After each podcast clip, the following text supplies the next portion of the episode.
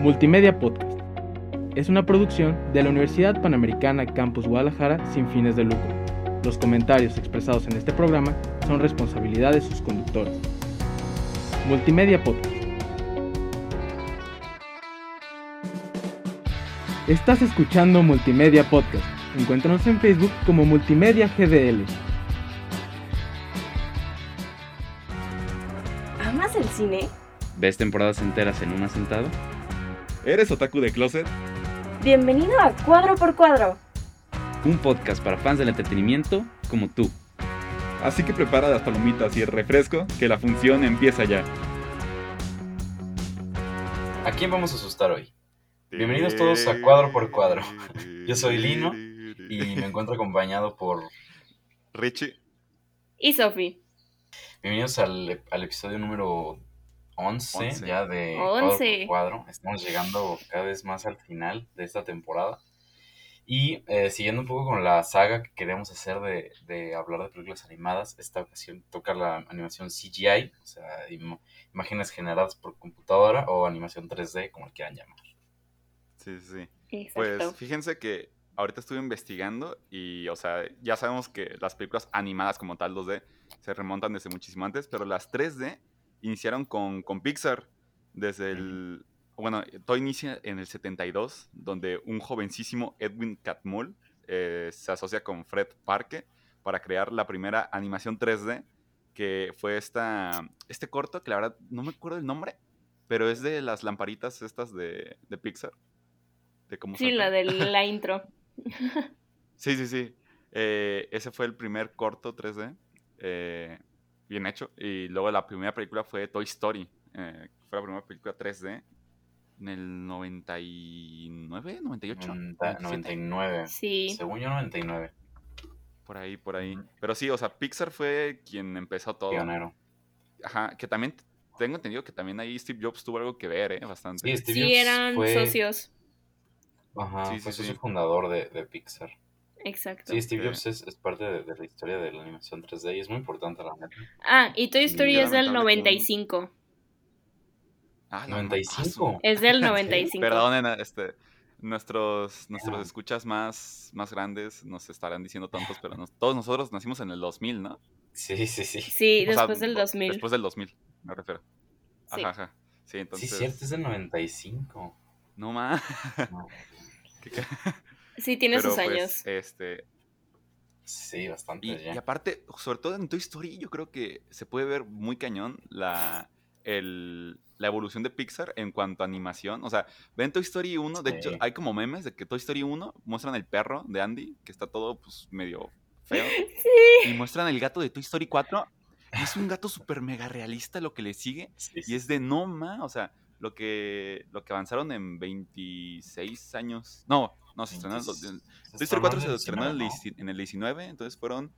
Eh, 10, De 20, 24. 24. 24 años. Sí, Sí, no, y después 24 también años. ves No, de que sí. Soul con todo, o sea, ves Soul No, con Soul. casi todo fotorrealista, pues. Y lo comparas con Toy Story y es como rayos. Bueno, aunque y ni- también desde Wally, o sea, Wally fue también. Ya es medio viejilla, ¿eh? Y Wally se Sí. ve cañona. también ¿eh? se ve muy bien. Muy, No, muy, pues muy en bien. general todas las de Pixar nunca decepcionan con su animación. O sea, creo que sí, o sea, Soul es el ejemplo más reciente. O bueno, también Luca. Pero creo que Soul todavía se ve todavía mejor.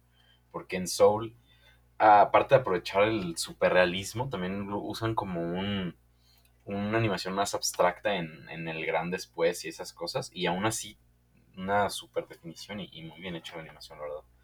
O sea, en eso Pixar sí sigue ganando, la verdad. O sea, en calidad de historias, ya hay otros estudios que también han demostrado que son buenos en animación, pero en calidad de, de animación tal cual, Pixar sigue siendo Sí, superior. sí.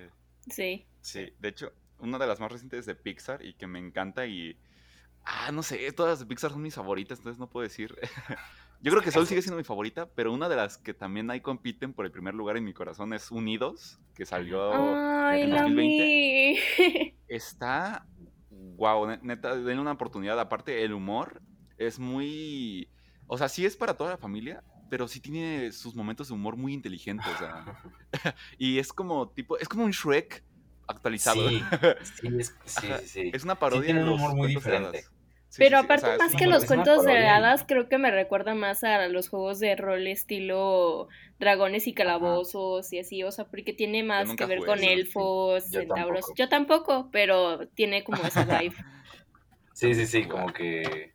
Sí, la verdad, o sea, sí está, sí, aparte sí está muy buena la combinación de metrópoli, así, ciudad, con mundo de fantasía, o sea, sí, lo parodian sí, sí. muy bien.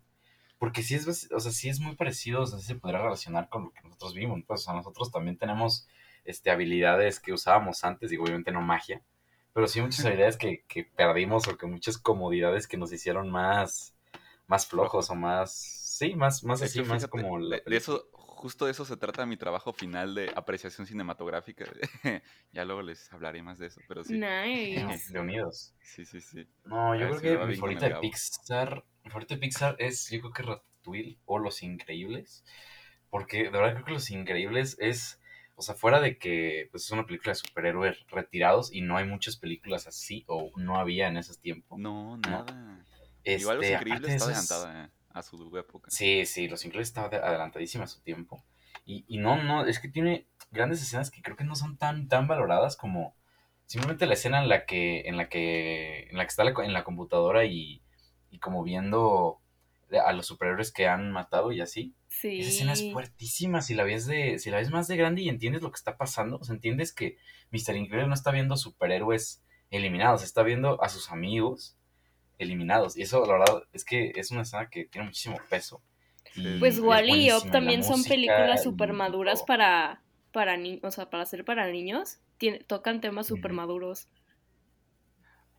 Sí, Pues sí, pero creo que Sí, Los no, Increíbles todavía... de- siento, no sé, siento que Los Increíbles todavía más porque de que cuando la ves de niño no captabas nada, pero ya más de grande ves que habla de infidelidad, ves que habla de Sí, o sea, es- habla, habla como eso de sí. la crisis de mediana o Comparan, sea, comparan la crisis de mediana edad con los días de gloria de un superhéroe. Y eso, la verdad, es que es una genialidad. O sea, Sí, eso sí. la verdad, mis respetos para Pixar. Y además de hicieron una película para niños, pues. Y, y aún así, también, si la ve un adulto, creo que también se puede sentir identificado. Digo, Sí, yo no he sí, sí. llegado a la crisis de mediana edad, pero espero que cuando llegue pueda ver esta película. Y la verdad, o sea, no lo quiero mencionar porque creo que no vale la pena, pero nomás por encimita decir que Increíbles 2 es la mayor decepción que he visto en mi vida. No sé si Oh, por Dios. conmigo. sí, sí, sí, sí, estoy de acuerdo. O sea, no, no la veo como una súper horrible película. No, pero, no, no es una pero sí horrible comparándola, película que o sea, comparándola, ver. sí es horrible. Sí, sí, sí. O sea, Sí, aparte no es mejor que la primera, pero tampoco es una terrible secuela, siento yo. En lo que cabe dentro de secuelas, siento que No, está que sí. tan mal. Como secuela yo creo que sí. Es que no aprovecha nada de lo que pasó en la primera. Simplemente copia, la, copia lo mismo, pero ahora con la mamá. O sea, realmente en lo que se aprendió, lo que se vio en la primera película, nunca se explora en la segunda. O sea, nunca se explora la familia como superhéroes. Nunca se explora este, nada de esto. O sea, simplemente lo que sí se explora es ya el regreso de los superhéroes como tal. Eso sí, pues sí me gustó. Pero no sé, no, no me gustó nada eh, esta- la nueva película de, de- de Los Increíbles, la verdad. Pero, Sí. eh, como dije, la otra que también creo que es mi favorita es Ratatouille. Ratatouille también yo de niño me gustaba y así, pero ya que la vi de más, más grande entendí bastantes cosas y habla muchas cosas sobre el talento, habla sobre diferentes tipos de, de talento y diferentes, o sea, compara el talento nato con el talento del esfuerzo y el- la herencia, por así decirlo, ¿no? Con Ratatouille, Colette y Linguini. Y, y todo, la, la música es muy buena, las, este, digo, yo no soy así fan de, de la cocina así tan como un arte, pero aún así la disfruté. A mí Sí, se me antojaba todo lo que de- cocinaba, no voy a mentir. yo, yo intenté cocinar algo de lo que cocinaban, pero nunca me salió. El omelette que cocina al principio, pero ahora, pasando al estudio de DreamWorks, este, pues ya en otros programas pues hablamos de Shrek y de Megamente. Vayan a ver los otros programas y ahí chequenlos. Pero una, un- una trilogía que nos, se nos ha olvidado mencionar todos estos capítulos, que a mí me encanta, es Kung Fu Panda. O ¿Cómo sea, Kung Fu Panda es... Kung Fu Panda Se me hace la Sí. mejor. No, ¿qué? Es la mejor Yo, trilogía. yo la verdad no, no, no sé si es la mejor trilogía como, o tri- o es sea, la como mejor trilogía, se como me hace que cada película funciona Sí, perfecta. sí, sí, sí. Eh, Para y hacer es una- No sé, a es mí la el 3 no me en gustó, para ser sincera. La La 3 fue para, igual fue la más Sí. débil en, para mí, pero Sí. aún así me gustó. Pero la La- pero 2 lo- es... La sea, es primera y la una segunda. Maravilla. Sí, Sí, Sí, sí, sí. están otro nivel, la verdad. Es que la verdad Estoy es que acuerdo, siento pero- que dentro de lo que cabe, Ajá. o sea, dentro de lo que cabe, como que ambas tenían buenos antagonistas. Creo que eso fue como que el mayor éxito, pues. Ujú. Sí, en la tercera como que el antagonista, no, como que no, a mí no me, a mí Bueno, no, me, no se me quedó tanto realmente. Aunque la primera, t- Tai Lung no es tanto, o sea, sí, sí es el antagonista, evidentemente, pero la película trata más como de el prejuicio con el... El verdad, ajá, el, el verdadero antagonista es como la inseguridad de, de, de Poe, el ajá, racismo. el prejuicio, es todo- todo- eso es el, el- el- y ya en la, en la segunda ya es tal cual un villano como tal, Sí, es sí, un sí. súper, súper villano el pájaro ese blanco. Sí. no Es que bueno, pero- Tai Lung en sí representa justo esas fuerzas en el antagonismo, pues, o sea, es el, es el hecho de que él era visto como el más fuerte, pues, como el que debería de haber sido el heredero, pero no, o sea, por eso es el antagonista, porque representa justo eso mismo, pues. Sí, sí, sí. Sí, y algo que también. algo que también eh, se tiene que mencionar, que sí ya se ha mencionado mucho, pero creo que es importante. El doblaje eh, Mm. latino en esta película es, es mucho mejor que el, que el doblaje en inglés. Este, Sí. La escena en la que Tai Long llega y le reclama a Shifu, me, cada vez que la veo se me pone la piel chinita y es de verdad increíble esa escena. O Es que en general no sé el hicieron, doblaje no sé latino- cómo- Pero es que aparte lo cañón aquí es que fue un Star Talent, o sea, fue Omar Chaparro quien hizo la voz de, de Poe. Ajá. Y Ajá. pues Omar Chaparro, bien, según ¿no? yo, no había hecho nada de doblaje, ¿o, o sí? Pues no sé, la verdad, yo, yo no sabría decirte. Pero. A mí me encantó. Eh, el doblaje pues está bien, o sea, la verdad no, no está mal y sí le queda. Sí. Pero no, yo, yo hablo más de- en el de, el de Tai Long. El de, Ah, el de bueno, Tai sí, Long, ese es el que digo que está en, en otro nivel completamente. Sí, sí, y sí, y, eso pues sí, eso. Y, pero te digo, es que sí, sí es muy buena la como trilogía, pero la mejor trilogía definitivamente para mí es Cómo entrenar a tu dragón. O sea, Cómo entrenar a tu dragón creo que sí es consistente, sí tiene un muy buen final. Y las tres películas son sólidas. La, la tercera también es, es la, la más débil, igual que en, en, en Kung Fu Panda. Pero es, siento que mejor. No sé qué opinan ustedes. Igual, la primera me súper encantó. La segunda sí la vi, pero te lo juro que no me acuerdo de nada. O sea, Neta. sí, sí, sí, o sea, me acuerdo La que la vi, pero no me segunda- acuerdo de nada. Es de la mamá, ¿no? Sí. la de la mamá. Y la de los dragones Sí, gigantes, según recuerdo. Esa, esa escena a mí siempre la tendré impactada Sí. en mi memoria. Siento que como entregar a tu dragón, la verdad como historia, yo no terminé, no vi la tercera, nomás vi las primeras dos. Nunca Uh, me atrapó tanto, pero puedo admitir que la verdad, o sea, dentro de lo que cabe, en cuanto a animación, siento que está muy impactante. O sea, tiene, tiene escenas donde la Sí. fotografía o la composición, la verdad es que me dejaron con la boca abierta. Sí, los dragones son amenazantes a más no poder y siempre sacan. Y sí, sí cae un poco en el que cada película sale un dragón más grande y dicen que es el más grande que ha habido. O sea, sí cae un poco en eso, pero, pero cae- es, es- es impactante y súper amenazante y, y perturbador. O sea, sí, sí. Y yo cuando lo vi de niño sí dije como, ah, pues es una película de dragones. Ah, mira, es otra película de dragones, pero la secuela. Cuando vi la tercera, antes de ver la tercera vi las otras dos y dije, oye, es que esto no es de dragones, esto es, o sea, una historia Sí, sí, sí. medieval, o sea, muy, con una historia muy rica, ¿sabes? Como muchas, muchas cosas que están pasando y, y, y muy buena, la verdad. O sea, la- también la, la, digo, no es por spoilear cómo entrenar a tu dragón, pero pues la escena en la que se muere el papá, fue, No es por espolear, pero ocurre esta muerte. no es por spoilear, pero pues el papá se muere y, y su, su muerte y su funeral es, no, me, me, me marcaron muchísimo de niño y creo que así se deberían hacer todos los funerales de las películas. Pues yo creo que ya es hora de pasar a Disney, se nos está acabando el tiempo. Disney. Nomás rápido, Sí, Madagascar, nomás hay que hablar también de Madagascar, es una película que yo la tengo en mi infancia muy querida. No, no es la Es mayor cosa, la- pero, pero me divertí, me divertí Te juro que mucho. la vi en el guion y dije, no, hay que saltarla. O sea, a mí, la, o sea, la 1 me, me gustó mucho. La 2, la 2 no me acuerdo. ¿Cuál era la 2? La de La 2 África. es muy olvidable. La de verdad. Moto A mí no me gustó la 2. A mí no me Ah, gustó sí, la sí, 3, la de la 2 sí me gustó. No, a La- mí ya me gustó la 2, no. Es que, Es que yo la vi de muy Cars chiquita. De, de DreamWorks, ¿no? Sí, o sea, pero sí están está chida, pero como que divertidas. no Sí. muchos la... Ah, no, sí están divertidas, sí están divertidas. Sobre todo por los pingüinos. Para mí Y los pingüinos de Madagascar son lo mejor son-. Los pingüinos sí, psicóticos. De hecho, rápido, Los rápido, pingüinos y la cebra. la película en solitario de los pingüinos de Madagascar se me hace horrible. O sea, a mí me encantan los pingüinos de Madagascar. Pero neta, su película en solitario fue horrible. De hecho, hasta tiene una serie en solitario y esa sí me gusta.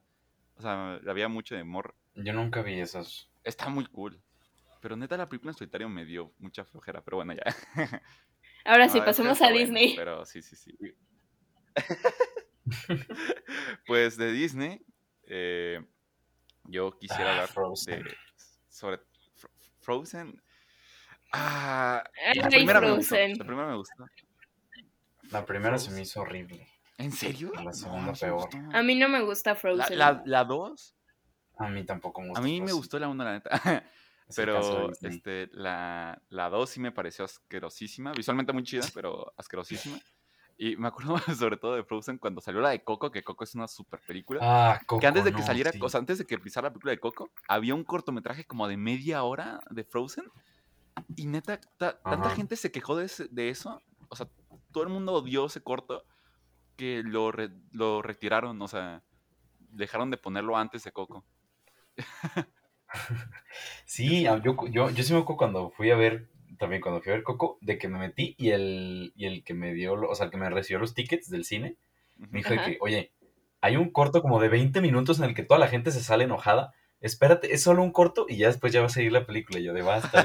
Ay, tan sí. malo puede ser. Media hora Ay, y Dios. 80 mil millones de canciones. Ay, no, no, no, no, horrible, de verdad. ¿Qué Penoso. No, no, no, sí, fue, fue Doloroso de neta. Eh, Sí. Fue, No, ha sido, se me hace que el corto más controversial de Disney, o sea, terrible. Sí. Fácil. Aparte porque esa película, la de Coco, pues significa mucho para nosotros los mexicanos y fue como de, ya, ya queremos verla y nos ponen esa, esa cosa. Esa cosa Exacto. O sea. Entre paréntesis, Pero bueno, a mí Frozen no, esta no es de...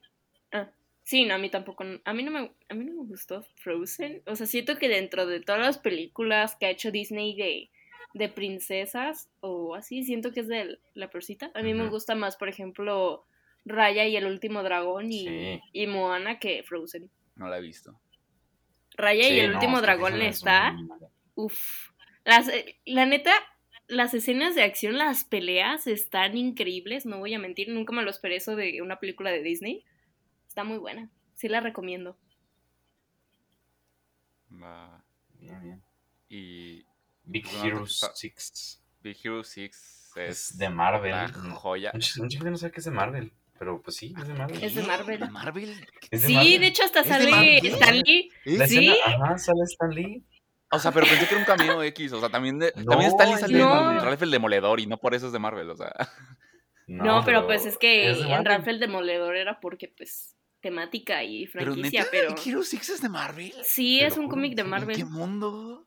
¿Qué? ¿No sabías? Pensé que No, sí. No, yo, yo soy un super fanboy de. Marvel, ¿eh? Y de los cómics, y neta no sabía.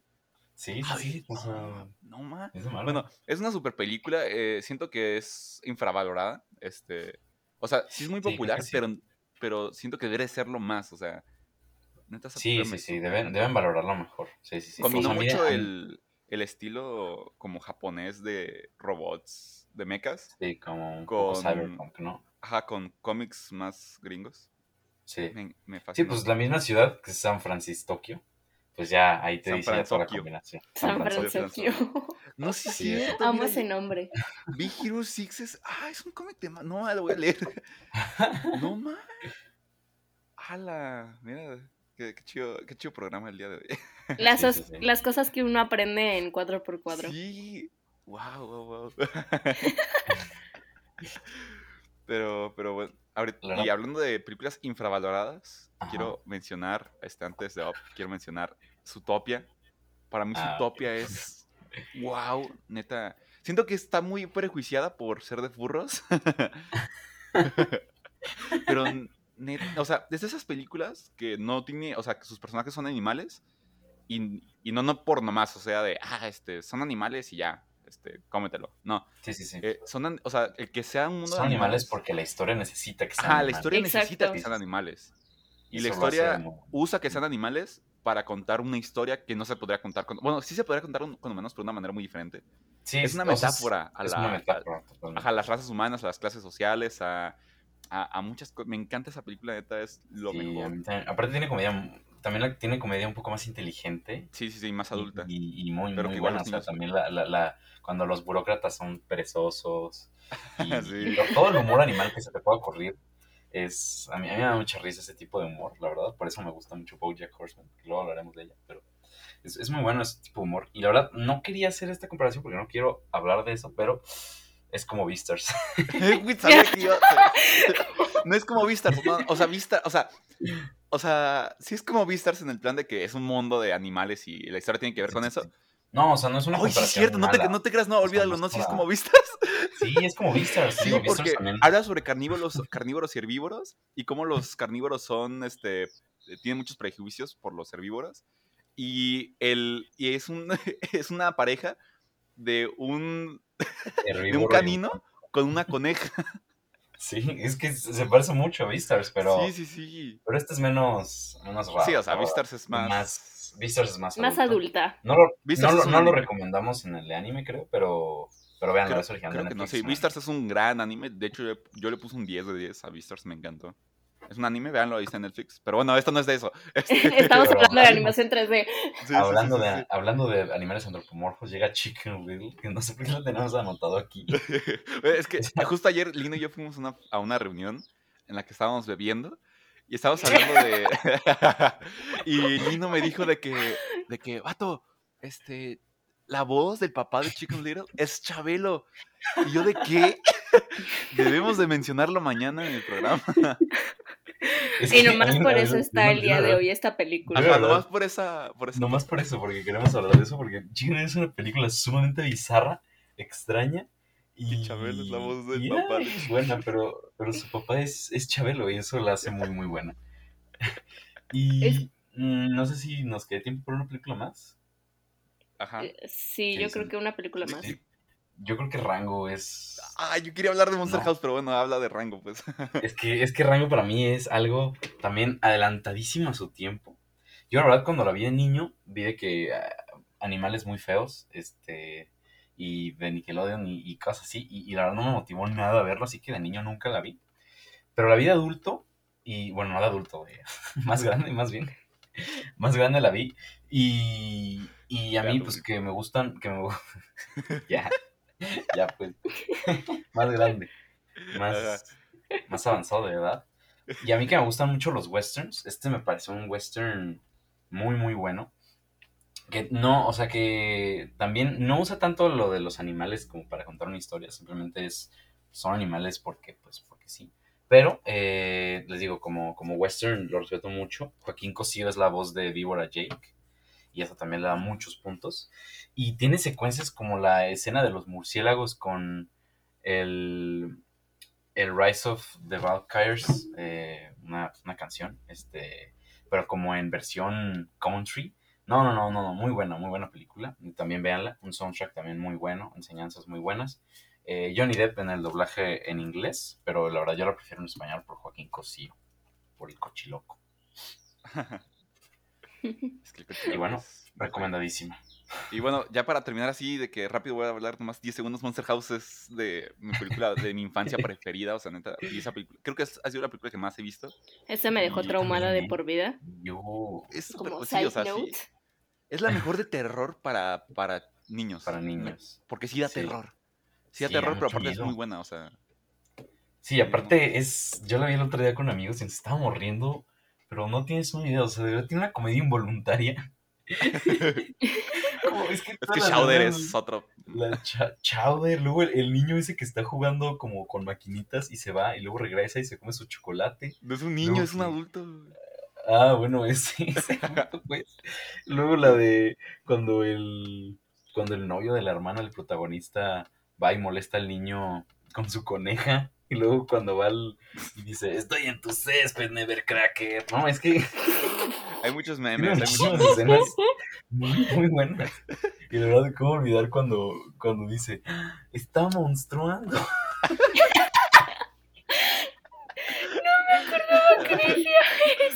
Yo, sí- yo sí me acordé de esa escena, pero no la quise mencionar, pero bueno, ya, ya la que no lo podía no mencionar, es que es, es muy buena, es la cúspide de la comedia. Es demasiado buena esa escena. Sí, veanla. Si no la haya visto, por favor, veanla. Monster House Sí. es una joya de joya. Ya, la verdad, no les va a dar miedo, pero les va a dar mucha risa. Y Sí, sí, vale, sí. vale la pena totalmente. Y la historia es buena. Pero, pues bueno, creo que ya se nos está acabando el tiempo, entonces tenemos que pasar a estrenos. Sí. Este, Hablemos de estrenos de rápido, rápido, la- rápido. Sí. Ah, para pasar a los buenos, vamos a hablar rápido. La, este, de HBO, La Línea Invisible, es una serie española de Eh. unos eh, terroristas. sí, que, o sea, es sobre el inicio Ah, de la luego ETA en España en los años 60. Este, en IMDb chequé, vi el tráiler, la neta sí se ve sí se ve interesante la serie. Tiene en IMDb 7.3, digo, hasta ahorita lo han calificado como mil personas, entonces también tomen sus precauciones, pero creo que sí se ve recomendable. Este, y bueno, pasemos a la siguiente. All American este, es una serie de un chico de Los Ángeles que juega fútbol americano y viaja a cumplir su sueño y ya. O sea, eso es todo. No, Y hay un, pues choque, hay un choque cultural entre unas familias, pero... Eh. Luego en Prime El salió fútbol es lo de importante. Gunpowder.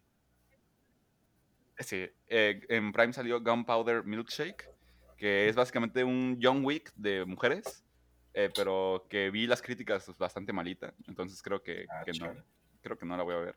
Y en Netflix, este, una que sí quiero mencionar, porque la verdad sí la planeo ver, Passing, Uh, eh, Es una sí. película.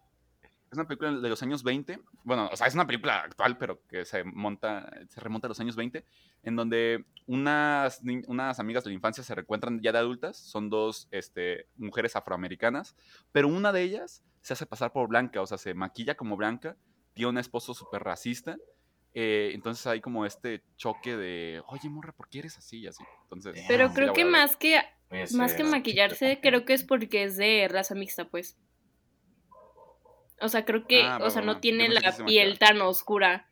No, o sea, creo, por lo que entendí de la reseña, pues, es este, o sea, como que es de raza mixta, pues, y por eso creció, este, en el barrio, pues, con su amiga. O sea, porque es la película es con Tessa Thompson y la amiga es esta Ruth Nega.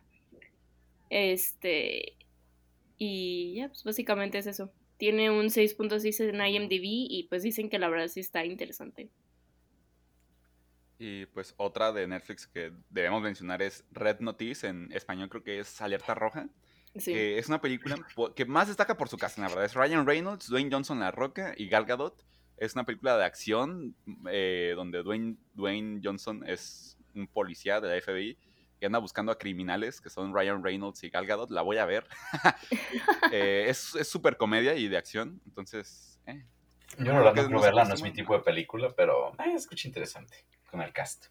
Exacto. La vamos a ver por el casting, la verdad. Sí, sí, cómo, sí. cómo te saltaste una, una- la secuela de una película africana y una película brasileña. Pero está bien, modos, nadie le iba a ver aunque la recomendáramos. Bueno. Ok, la voy a mencionar. Ah, otras dos películas que este, no quise mencionar, pero bueno. Es Happiness Ever After, que es una película africana, que es una secuela de otra película. eh, que básicamente habla de cómo le enseñan ser- a ser feliz a una mujer. Ya, pues a sus amigas. no sé por qué ahí tiene una secuela. Y luego una película de los siete prisioneros, que la verdad no me acuerdo. O sea, sí investigué de qué tra- tra- trataba, pero no me acuerdo. Pero, eh, ahí ven. Y sí te te digo, ni la van a ver, así que pues. Y de Disney Plus, quiero mencionar rápido esta. Hicieron un remake de, de Mi pobre angelito. Exacto. Hicieron un remake, o sea. ¿Era ¿Vi el necesario? No. No, vi el tráiler y se ve asquerosa. no la quiero ver en mi vida, o sea. Yo amo a mi pobre angelito, a Home Alone. Pero neta, esa película, de hecho, creo que es este. La nueva versión es. eh, ¿Cómo se llama? Eh, del Reino Unido. Y no, no se me Este- antojó nada, nadita. Sí, no, Mm, la yo verdad es que yo no la-. Pensaba ver. También en Disney Plus, nomás como mención honorífica, ya salió Shang-Chi por si alguien no tuvo la oportunidad de verla en el cine como yo, para que la puedan ver ahí. Listo. Muy buena. Ah, chale, muy buena. A mí, a mí me gustó mucho. A mí me gustó, A mí me mucho. gustó más que Eternals, por ejemplo. No, no, no, no, pero, pero, pero bueno, y pues este, también salió el corto de Luca, que se llama Hola Alberto, yo no vi Luca. y Entrelazados es básicamente... Entrelazados es básicamente una novela latina de Disney, entonces no se me antojó nada. Pero ahí... Tipo de que Violeta y eso, ¿qué? Ajá, soy Luna, ese tipo de... No, no, sí. no se antoja. Y pues bueno, ahora sí pasando a estrenos grandes del cine. El Este, los cine. dejo a ustedes, mis queridísimos amigos. Bueno, quiero hablar primero de The French Dispatch, que es una película de Wes Anderson. Que las películas live action de Wes Anderson se caracterizan sobre todo por su eh, las aspect también. ratio, ajá, de que en vez de ser un de ser horizontal es más como un cuadrado. Exacto. Y to- todas sus películas son buenas. Este, El Gran Hotel Budapest es wow. Y salió esta nueva película que se trata sobre tres, historia, tres historias interconectadas eh, que es, eh, trabajan, es sobre todo como una carta de amor al periodismo y son historias en donde creo que las tres historias son de gente que escribe para un periódico, no estoy muy seguro, pero se ve muy buena la película y la el, el French Dispatch es la crónica francesa, es el, es el nombre del periódico. Mm, y son sí, sí, tres sí. historias diferentes de no sé qué, la verdad no, no, todavía no la he visto, pero no, la verdad sí me emociona. Wes. Anderson, no sabían, pero Wes Anderson es mi director. Wes. Anderson es de mi top es, 5, creo, o es, 10. un, es un genio en todos los sentidos. Pero, o sea, sí, sus películas hay mucha gente que no les gustan para nada. A mí, la verdad, me encanta. Así que, pues, la verdad, no se pueden perder esta película. O sea, sí recibió ovaciones en festivales de cine y, y- y así. Este, así que, bueno, objetivamente es buena. Por lo que Además que escuché, gusta. si eres fan de Wes Anderson te va a gustar, si no eres fan de Wes Anderson es una típica película de Wes Anderson, básicamente. No, Sí. pero a mí sí me gusta, entonces sí me va a gustar. Sí, a mí también. Muy bien. Pero bueno, también-.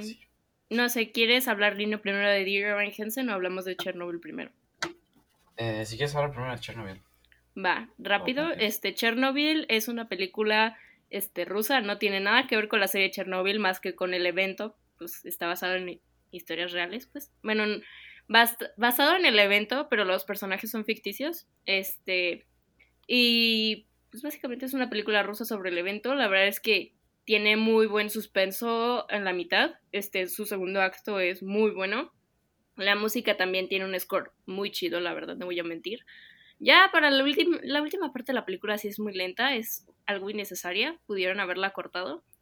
Este, si pueden, si logran encontrarla en ruso, este, véanla en ruso. El doblaje que pusieron en inglés está terrible, porque como que es doblaje por mismos rusos, este, que hablan muy bien inglés, pero está todo mal sincronizado y la traducción también está muy mal, no tiene sentido los diálogos, este, ni en los subtítulos ni en el doblaje. Entonces, si pueden escucharla en ruso está mejor. Este, y básicamente eso es todo por la película. Eh, yo le puse 3 de 5. Este, si buscan una película buena y suspenso en el cine, sí es recomendable. Muy bien, muy bien. Eh, yo vi Dear Evan Hansen, eh, esperadísima película, pues ya es un éxito en, en Broadway, entonces pues, pues sí, la verdad la gente tiene mucha expectativa por esta película. Eh, a ver, realmente a mí personalmente sí me gustó mucho, o sea, yo sí, yo sí la vería otra vez, sí la disfruté en el cine, sí me gustaron las canciones y, y así. Pero ya viendo la verdad desde un tema más objetivo, no es una buena película, o sea, falla en muchas cosas como en el casting. Creo que también el, el- el protagonista, Evan Hansen, eh, en la película tiene 17 años, me parece, o 18 por ahí, y el actor Sí. tiene de que 20. Y normalmente eso pasa en el cine, no me quejo, pero en, este, en esta historia en particular, un personaje que tiene muchos tics y muchas cosas así, se ve bastante ridículo y falso, un, ya todo un señor haciendo esas cosas, la verdad, y, y eso a mí no me gustó. Hay una coreografía en específico que es la canción de, de Sincerely Me. Eh, esa coreografía me encantó, esa secuencia me encantó, de lo mejor de la película y es pasa ya al, al final del primer acto, principio del segundo. Entonces yo pensé que toda la película iba a ser así, entonces ya me había preparado muchísimo, pero no. Eh, la película cae muchísimo en las en muchas coreografías. Eh, parece que el director, que es el mismo director de, de Las ventajas de ser invisible, por cierto, parece que el director no, no quería que fuera un musical, ¿sabes? O sea, como que el director le da flojera dirigir esto, yo creo. Eh, no sé, eso es lo que me transmite. Eh, realmente no, no hay no hay emoción en las miradas de los personajes, no, no hay, no sé, no se sienten las ganas de hacer la película y, y- y bueno, la verdad, lo rescatable son las canciones. A mí las canciones sí me gustaron. Pero sí, como que es una película que la ves y dices, "Mm, pudo ser mucho mejor, pero pues no. Aún así, la verdad sí la recomiendo. También le puse tres estrellas, aunque la verdad creo que sí me vi bastante generoso porque creo que todo el mundo la, tiene como dos en IMDb. O sea, sí la revisaron bastante mal. Pero, pero bueno, son mis gustos. Pues Y, yo sí la voy a pues, ver. Yo la verdad la voy a ver Sí, sí, nomás sí. para compararla con, con Broadway, porque digo, el- como dices el actor, sí se ve muy viejo, pero creo que es porque quisieron dárselo el papel al actor original de Broadway. Ajá, al, al actor original. Sí, eso sí. Aparte, no sé por qué, creo que lo quisieron hacer más joven o algo así, pero le pusieron como 80 kilos de maquillaje en la cara. Ay, Y Dios. Normalmente no se nota eso, normalmente no se nota maquillaje en las películas, pero sí se nota bastante. Y pues no sé, se ve como fantasma, está bastante raro. Pero, No les quiero desilusionar, pero no, sí veanla, la verdad, sí, sí la recomiendo. pero bueno, creo que es momento de cerrar. Ya nos pasamos bastante de tiempo. Chale, perdón, Jess. Eh, Sí. pues bueno, hemos llegado al final de este episodio. Nos despedimos, no sin antes invitarlos a que nos sigan en Twitter, eh, arroba cuadro x cuadro guion bajo, y buscarnos en Instagram como cuadro x cuadro guion bajo podcast. Estén atentos a nuestro Spotify, iTunes y todas nuestras plataformas. No se pierdan la variedad de programas que tiene Multimedia Podcast y se despiden de ustedes, Richie. Sofi, Lino, y bueno, hasta la próxima, Y amigos. adiós. Bye. Adiós. Bye. Y bueno, la función ya terminó. Ya pueden quitarse sus audífonos. Y no esperen una escena post créditos. Esto es un podcast, no una película.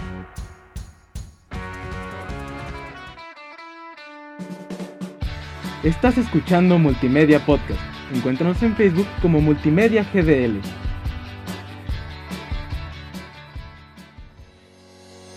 Multimedia Podcast. Es una producción de la Universidad Panamericana Campus Guadalajara sin fines de lucro. Los comentarios expresados en este programa son responsabilidad de sus conductores. Multimedia Podcast.